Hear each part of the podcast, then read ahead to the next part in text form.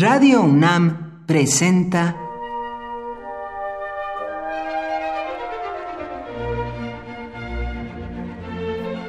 Cuaderno de los Espíritus y de las Pinturas por Otto Cázares.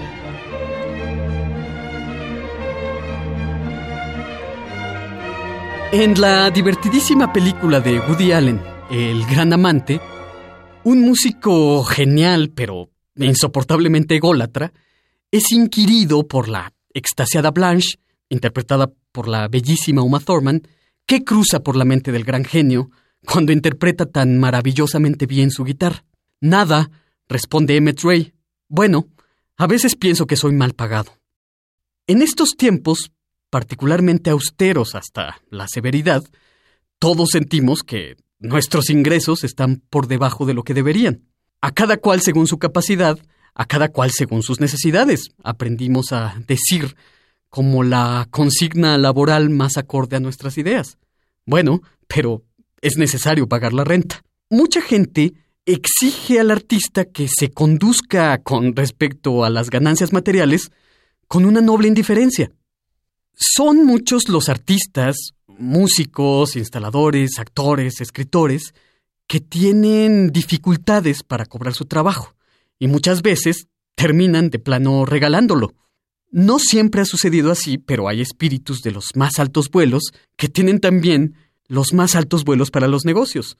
La cabeza del gran poeta, filósofo y dramaturgo alemán Friedrich Schiller estaba siempre llena de especulaciones poéticas y estéticas, pero también estaba llena de especulaciones pecuniarias, monetarias. Otros artistas, por el contrario, han sido manirrotos, despilfarradores, torpes con sus finanzas. Lo fue Mozart y lo fue Richard Wagner, hasta que su vida tuvo un giro inesperado por la aparición milagrosa de un generosísimo monarca. Rembrandt también fue un célebre derrochador de sus recursos. Opuesto en todo sentido al malgasto y a las larguezas, fue Ludwig van Beethoven, conocido por su extremo cuidado económico. Beethoven estaba consciente de su valía y cobraba en consecuencia.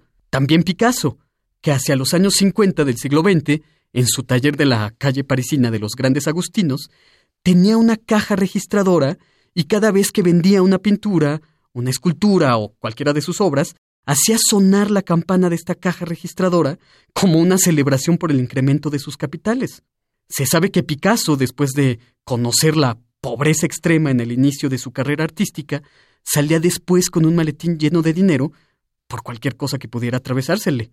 Y es que, eventualmente, la necesidad, el hambre, obtener los recursos para seguir produciendo, llama a los artistas al orden y a los negocios del día. Los artistas no son, ni por asomo, santos inmaculados indiferentes a la plata. Por hoy, Otto Cázares cierra el cuaderno de los espíritus y de las pinturas.